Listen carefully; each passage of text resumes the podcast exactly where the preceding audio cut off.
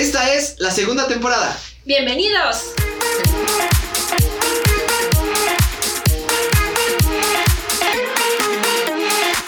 Textiles, Sustentabilidad. innovación emprendimiento. y mucho, mucho más.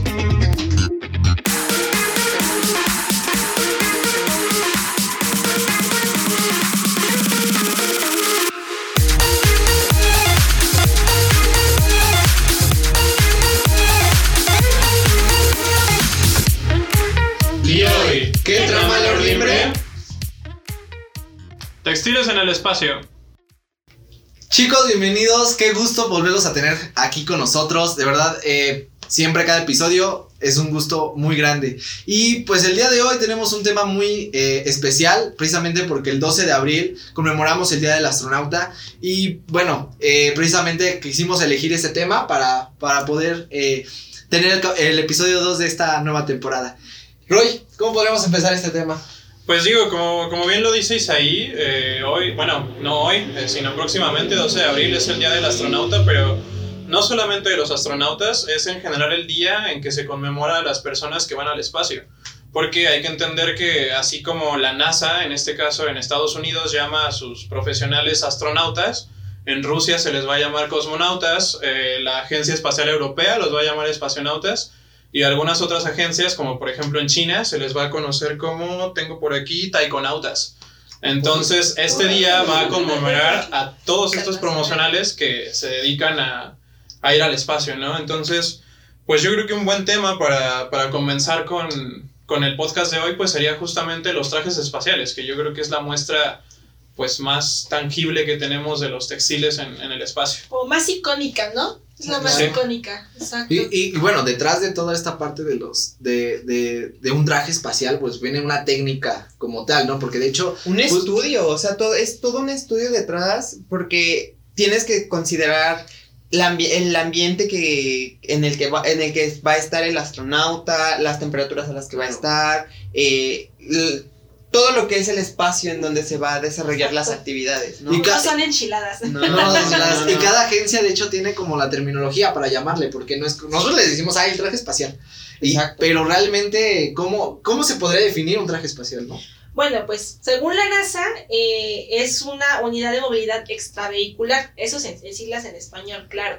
Pero pues a final de cuentas es un... Prácticamente una Sí, nave. Es una nave para una persona. O sea, es algo que forra a un ser humano para que lo adecue al ambiente que se va a exponer al espacio. Y estamos hablando de ambientes de como este, temperaturas, este, agentes externos que lo puedan dañar, Como los Eh, micrometeoritos, ¿no? Que micrometeoritos, o sea, son muchos detallitos los que... Y, y eso está padre porque normalmente pensamos, o bueno, desde la primaria hemos escuchado el, pues en el espacio no hay nada, ¿no? Es espacio libre. Pero realmente en ese espacio libre sí hay muchos factores, hay materias y energía, que nos puede, que puede perjudicar a un ser humano, ¿no? Pues precisamente por algo tenemos nuestra, nuestra casita aquí en la Tierra, nuestra Nuestra protección, atmósfera. nuestra atmósfera, exactamente. Pero allá afuera hay riesgos, ¿no?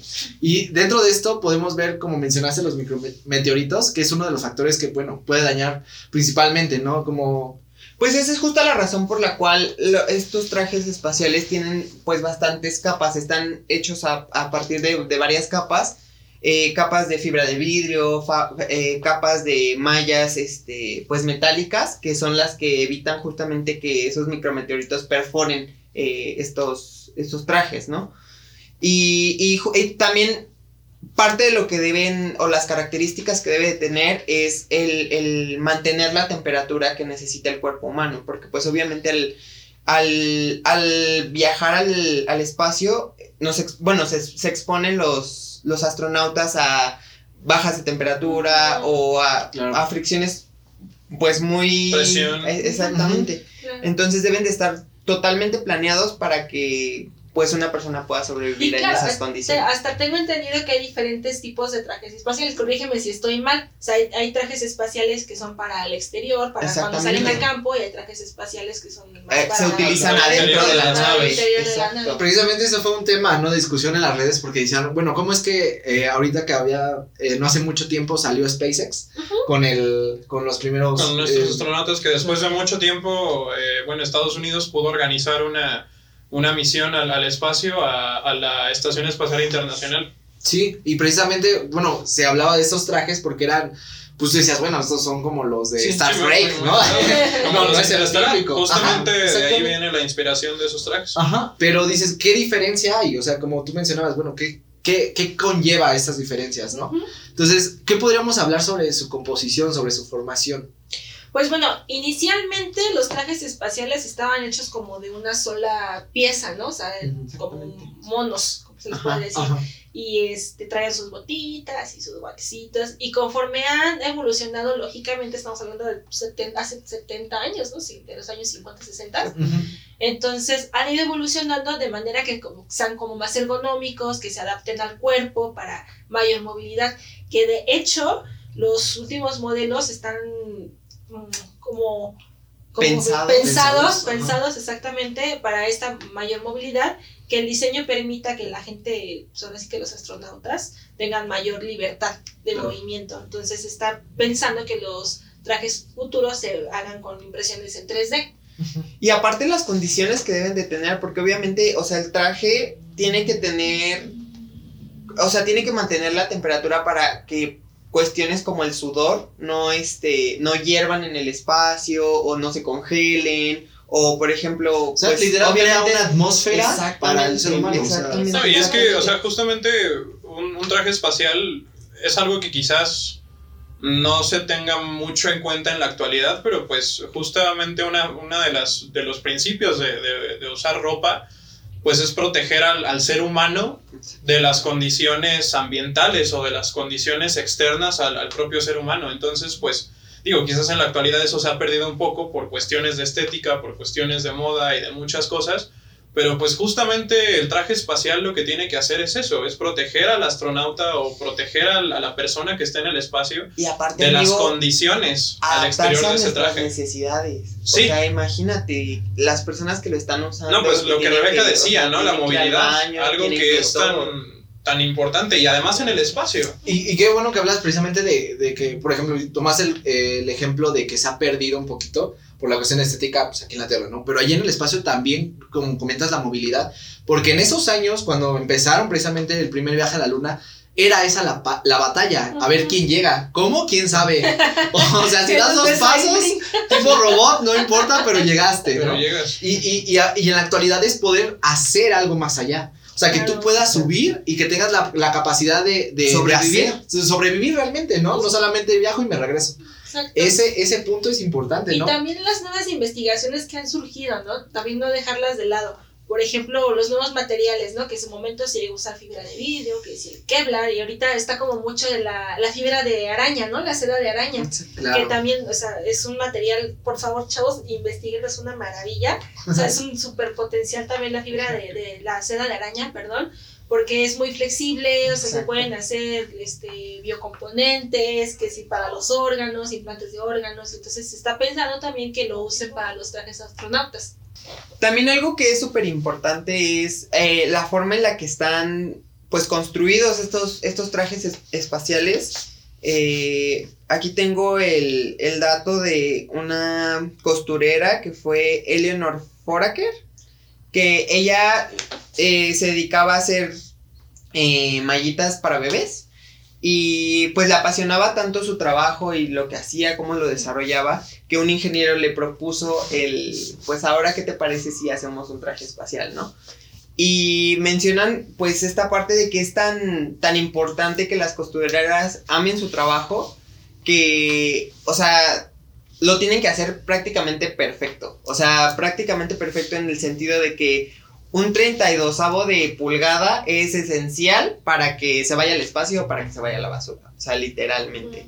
Entonces ahí vemos la importancia de que, pues a la hora de incluso hasta de armarlos, no solo es planearlo, sino es ya que lo estás fabricando, pues tiene que tener cierta metodología y cierto, pues cierto, o sea, tiene un grado de error muy, muy, muy cerrado. Claro. Sí, no, y un es control que- de calidad, ¿no? Exactamente. O sea, más allá de, de como fijarnos en esta parte estética que llego a lo mismo, o sea, si a nosotros en nuestra vida cotidiana se nos rasga la playera o se nos rasga el pantalón o una costura se abre, pues no hay ningún problema, ¿no? O sea, Exacto. a lo mejor solamente se expone como alguna parte de nuestro cuerpo o algo así. 1% sobre un Ajá, millón, ¿no? De que Pero no pasa de eso. En cambio, Sí. en el espacio, si Ah, es un astronauta que está a lo mejor haciendo, arreglando alguna, algún dispositivo de, de algún módulo o alguna nave, pues no va a pasar nada más que se vea algo de su cuerpo, sino el astronauta puede, puede morir Perder esa por un error de ese estilo. Entonces, Sí, o sea, llega, llega a otro nivel. Precisamente eso que dices de los, de la cuestión vital, ¿no? Porque hablamos, por ejemplo, de, de un choque de un este, micrometeorito, hablamos a lo mejor de, de temperaturas, pero también hablamos de, de radiación, o sea, la, la, las longitudes de onda que puede también penetrar, ¿no? Hacia el traje. Eh, como mencionábamos en otra plática, este, el sol, por ejemplo, si no te está dando, o sea, si estás como tapado, pues te puedes congelar realmente, ¿no? Por la temperatura.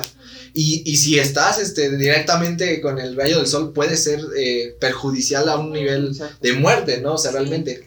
Esos, ese tipo de factores, añ- añadiendo los rayos ultravioleta, añadiendo, en fin, muchas situaciones, son las que precisamente eh, enfocan a la composición de esos trajes, ¿no? Exacto. Ya habías mencionado algunos materiales, fibra de vidrio, este, algunos diferentes aleaciones de metales que se pueden aplicar precisamente lo que mencionabas, ¿no? Eh, ¿cómo, ¿Cómo se puede modificar estos trajes? Eh, lo mencionabas, por ejemplo, para la movilidad hacia las áreas de una impresión 3D. Ujú. Eh, ¿Qué materiales y qué tecnología? Porque dijimos, a lo mejor nosotros como ingenieros textiles nos vemos de este aspecto, Ujú. pero hay personas de otras, de otras áreas que pueden aplicar para esto. ¿Qué- cómo, ¿Cómo puedo hacer que una impresora 3D me imprima en una aleación de, no sé, Ujú. X y X metal para la protección, ¿no? Y a la articulación. No sé. no, el ese traje completo. O, o el, tra- o el traje completo, ¿no? O sea, imagínate, o sea, es- esa, esa cuestión es como... Wow. Sí, te caso de wow.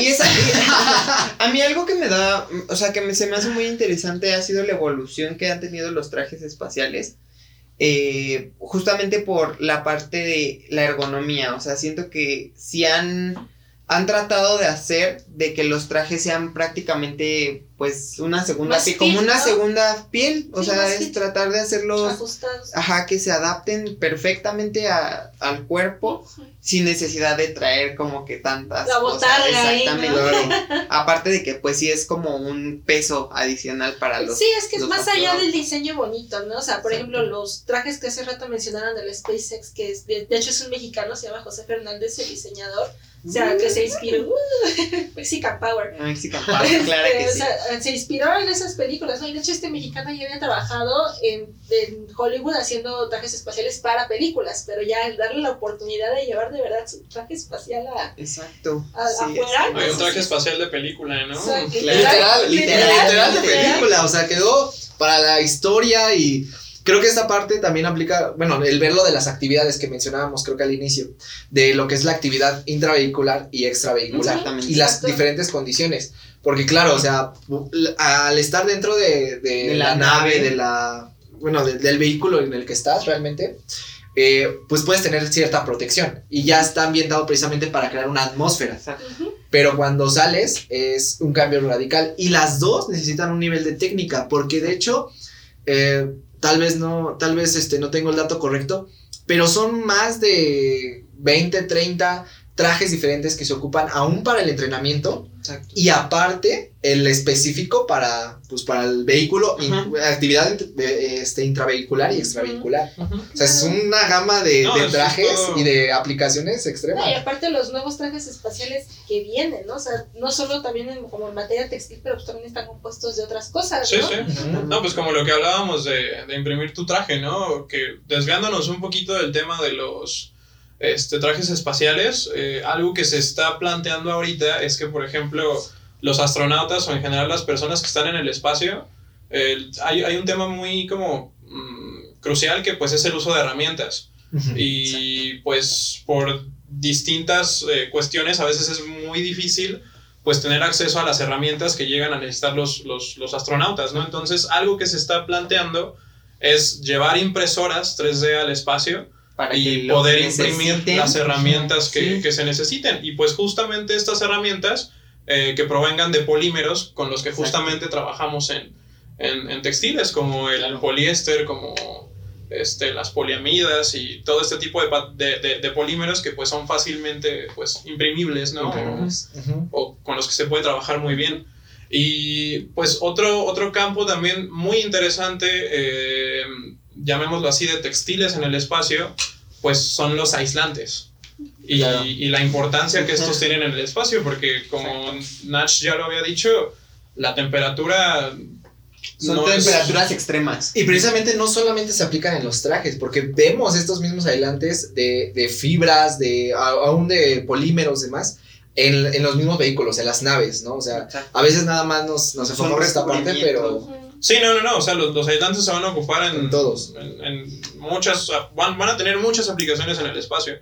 Y justamente un material que ahorita, o bueno, no necesariamente ahorita, pero que últimamente ha como revolucionado mucho y que ha aportado mucho, es el aerogel. Que si bien no se le puede considerar actualmente un textil por sus características, es, sería muy interesante poder investigar y hacer experimentos con, con, el- Pero, con este pero material sí que es el para, para poder innovar. Ahora, Es un sólido, ¿no? Es un sólido Ajá. muy liviano. sí, imaginemos, eh, el, el aerogel es un, es un coloide. Y bueno, quizás muchos se pregunten, pues, ¿qué ¿Y es un, es? un coloide, no? Un coloide es básicamente un, un, un material, pero que Es se encuentra en dos gelatina. fases. Ajá. No necesariamente una gelatina, o sea, puede ser, por ejemplo, un coloide puede ser el humo, porque el humo tiene partículas sólidas Y, que están mezcladas, en este caso con un gas, que es el aire. Entonces el aerogel va a ser lo mismo. El aerogel proviene de, de un coloide transformado en otro coloide. Imaginemos, por ejemplo, una, una gelatina y es así como, de hecho, se, se descubrió este, este material que es el, el aerogel.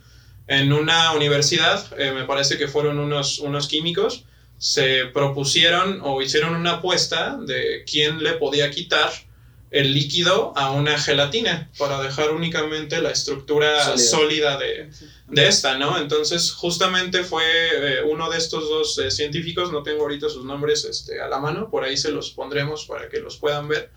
Este, pero uno de ellos lo logró y logró quitar eh, o logró sustituir esta parte líquida de la gelatina, dejar únicamente la parte sólida y estos espacios que quedan o que eran ocupados por el líquido son ahora ocupados por un gas, en este caso el aire. Por eso digo que el aerogel es un coloide transformado, porque fue un coloide que se transformó para hacer otro, otro coloide, que suene, sí, sí, sí. aunque suene raro. Y es que una peculiaridad del aerogel es que es altamente aislante, o sea, es un muy buen aislante de, de- de- de Térmico. temperatura, térmico, exactamente. Y es que la densidad del aire, perdón, el, el aerogel tiene casi la misma densidad del aire, porque aproximadamente un 98% de su contenido es aire. Exacto. Claro. Entonces, es un material muy, interesante. importante. Por aquí les pondremos alguna, alguna imagen para que conozcan el, el- el- el aerogel, pero es un super material que actualmente por sus características no se puede moldear, pero yo creo que es una muy buena oportunidad para los textiles Claro. y hacer de este material uno útil Un nuevo para incluirlo, por ejemplo, Ajá. en un traje espacial y que te puedas mover. Ahora, imagínate que, que haya esta oportunidad de ver este aerogel transformado en, una, en un material eh, hilable o a lo mejor este, traerlo dentro de, un, de una fibra o ver las posibilidades de aplicación tanto para los trajes espaciales como para las mismas naves, ¿no? Para las Exacto. mismas eh, la función que tú dices, un aislante. Y no solamente, por ejemplo,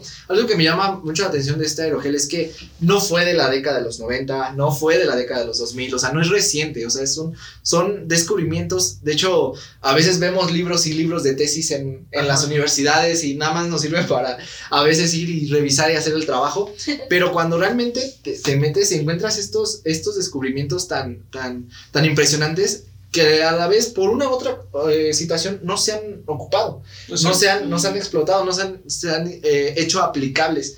Y ahorita cuando ves esta situación dices, wow, ahí puedo ocuparlo, ¿no? Entonces, estar abierto a estas posibilidades de nuevos materiales como el aerogel y las posibilidades de aplicación, ¿no? Y en este, en este punto específico del, del área aeroespacial, hay, hay un universo muy grande y una oportunidad muy amplia, precisamente en estos tiempos, en la que se está apostando eh, por ir y Y empezar a háblese de habitar. Marte, háblese de muchas otras, este, muchos cuerpos celestes que, que se puedan a lo mejor conquistar, ¿no? Sabemos, eh, mucho, este, esta frase la he escuchado mucho como de, eh, pues ya no nos gustó este y nos vamos por otro lado, eh, este mundo, pero tal vez sería como una, si se están viendo para allá eh, eh, inversionistas, si para allá está la mirada en poder, una nueva, un nuevo desarrollo de la humanidad, En poder colonizar. Ajá, y hemos visto que se ha habido, que bueno, que, que hay aplicaciones eh, ya hechas y un, y un avance progresivo en esta área, pues sería bueno que también influ- eh, influenciáramos ahí, ¿no? Cualquier área, no solamente en general textil, ¿no? Exacto. Nuevamente hablamos de ese mismo tema.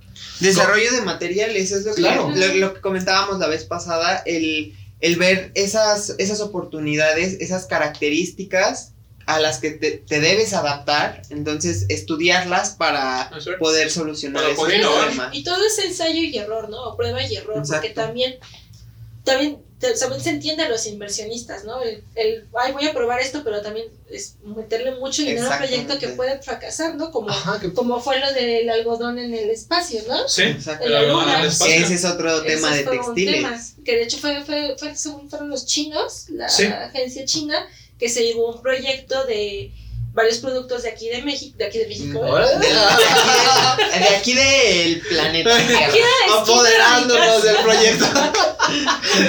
de aquí de, de la tierra, que fue este jitomate, creo, fue algodón, Sí. Algodón. y la verdad no me acuerdo los otros tres, pero aquí nos compete el algodón. El algodón. Entonces, No, de hecho, de hecho el algodón fue la, La primera primera. planta, exacto, que se trató de cultivar en el espacio. Sí, entonces como dice Roy, se trató de cultivar y se fueron como, creo que fueron tres intentos de llevarse semillas de algodón para cultivarlas, que pues es que imagínense chicos, o sea, la posibilidad de tener o sea, plantas y tener una cosecha en la luna, o sea, Claro. imagínense la dimensión de, de esto, lo O grande en que cualquier es otro esto, planeta, ¿no? O Ujú. sea, pues ya hablamos de minerales que Sí. también, pues Bueno, le dan La luna porque es la más cerquita, Bueno, sí, exacto. Eh, pero sí, este, lamentablemente el proyecto fracasó, pero sí, o sea, el mundo de posibilidades que te abre esto, ¿no? Exacto. Y que bueno, no, no directamente podemos decir que fracasó, porque como tal la planta logró germinar, la planta logró crecer, pero bueno, tristemente pues se marchitó, ¿no? Pero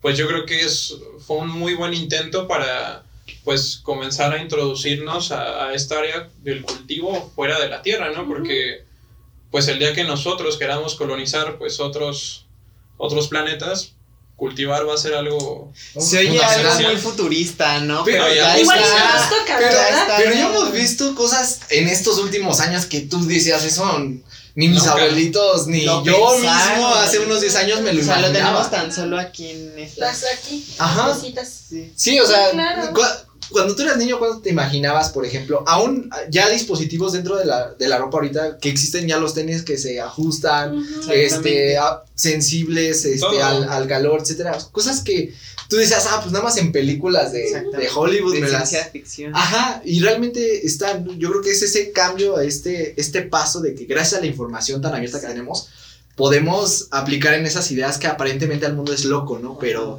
no sabes, al- a lo mejor dentro de 10 bastante años ya tienes el siguiente Los premio más Nobel. grandes genios del mundo decían que estaban locos. Y miren, aquí estamos Sí. ya con todos estos dispositivos, muchas Claro. cosas, ¿no? Estamos rodeados de muchas cosas.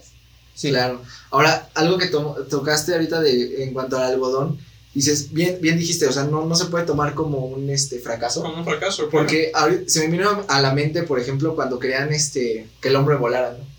Todos los, todos los intentos, todas las personas involucradas en querer eh, despegar de la Tierra. Y pues hasta ahorita igual, o sea, la tecnología aeroespacial, hablándose de aviones, es, es increíble, ¿no? Entonces, Exacto. no creo que nos podamos limitar. Y algo, algo importante que, que, que quisiera como que cada quien comentara para, para el público es, ¿tú qué pensarías en este momento que pudiera ser México en esta carrera aeroespacial? Eh, y un poco involucrado en la parte de los textiles.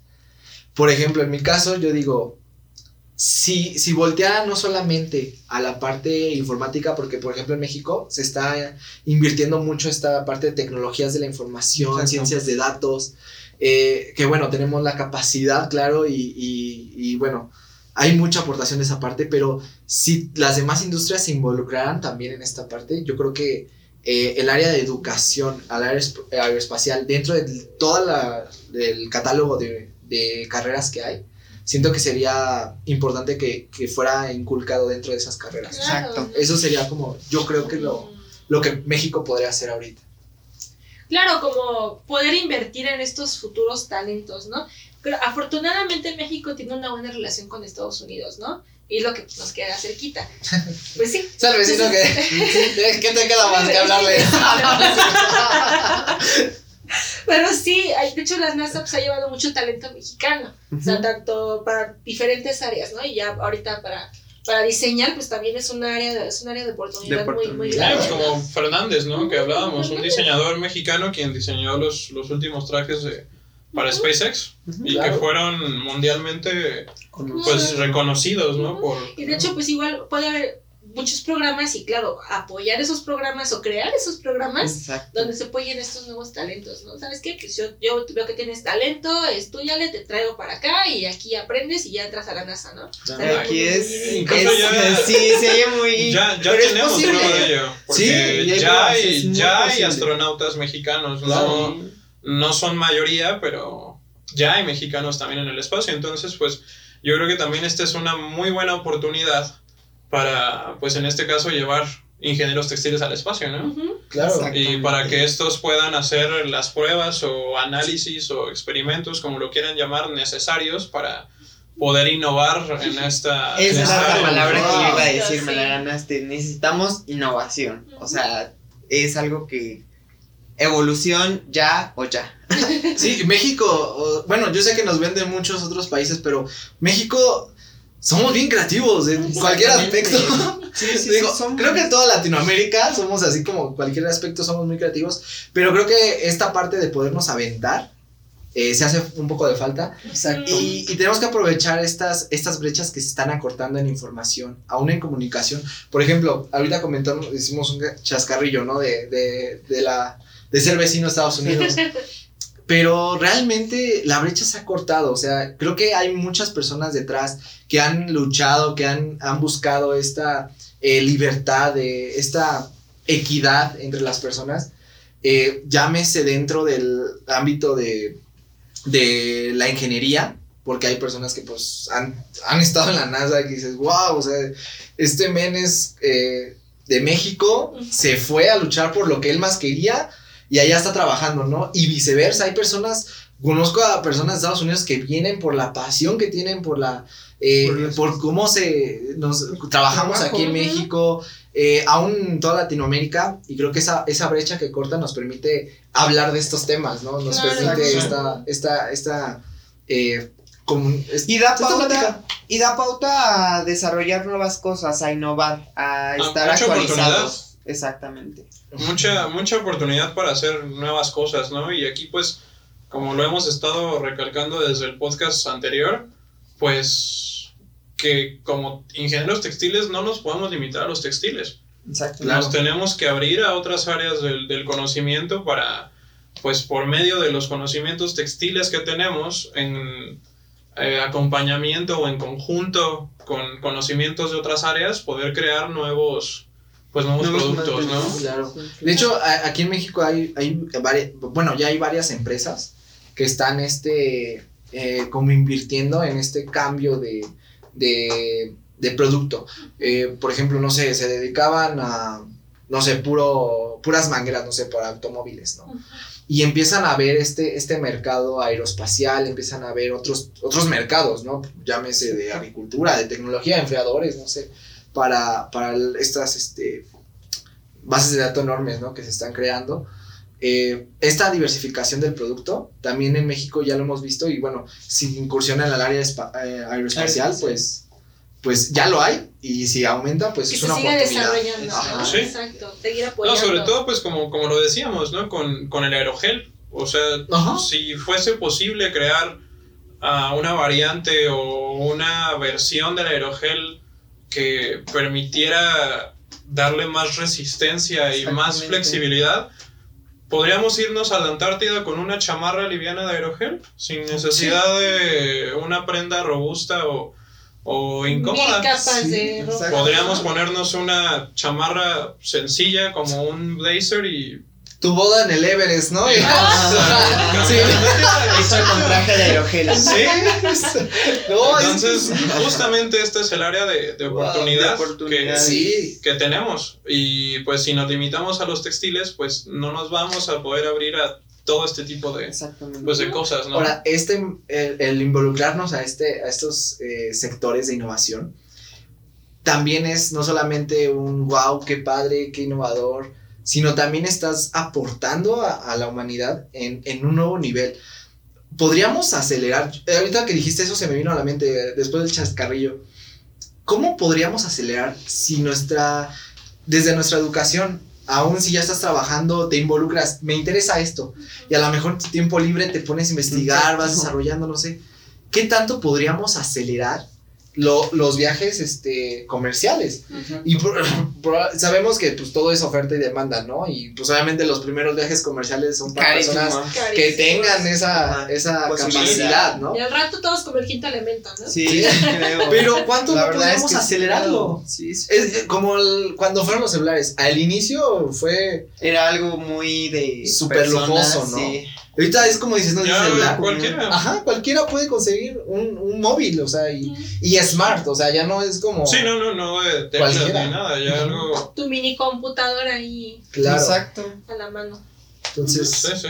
aportemos. Claro, pues textileros y no tan textileros, pues sí, hay un área de oportunidad ahí muy grande. Bueno, pues, ¿alguien quisiera compartir algo más? ¿Agregar algo más? Pues antes de que eh, terminar, pues nada más darles el dato del, del aerogel. Eh, lo creó Steven Kistler en 1931, como les había dicho, como resultado de una apuesta entre él mismo y Charles Lernet sobre quién podía reemplazar un líquido de una, de una gelatina. Oye, pero ya estamos hablando de que 90 Casi años? 100 años. Casi 100 1931. años. Casi 100 O sea, y que es un material que está ahí. O sea, tiene Sí. un potencial Y enorme. hasta y apenas está se comenzó a... Ya hubo una Segunda utilizar. Guerra Mundial, ya se fueron al espacio, ya hubo Sí, una pandemia. y- Ajá. Él Y, y ahí sigue estancado eso. Sí, y, y así hemos visto varios materiales, igual podemos ver, bueno, les invitamos a que vean las infografías que hay en nuestras redes sociales. Este, hemos visto otros materiales que tienen años, pero a veces uno se pregunta, Sí, ¿por qué no, ¿Por qué no, ¿Por ¿por qué qué no se desarrollan más? Ajá. ¿Dónde, dónde están quedando? Entonces, ahí échenle ojo, amigos, y pues nada, nos dio un gusto otra vez estar con ustedes en este episodio. Pues bueno, no olviden eh, revisar nuestras redes sociales. Les vamos a dejar el link también para Patreon, para Facebook, para Instagram, próximamente también nuevas redes sociales. Entonces, pues estén al pendiente. Si les gustó este podcast, pues compártanlo. Denle Y like. pues muchas gracias por estar ahí. Bye. Nos vemos. Nos vemos. Bye.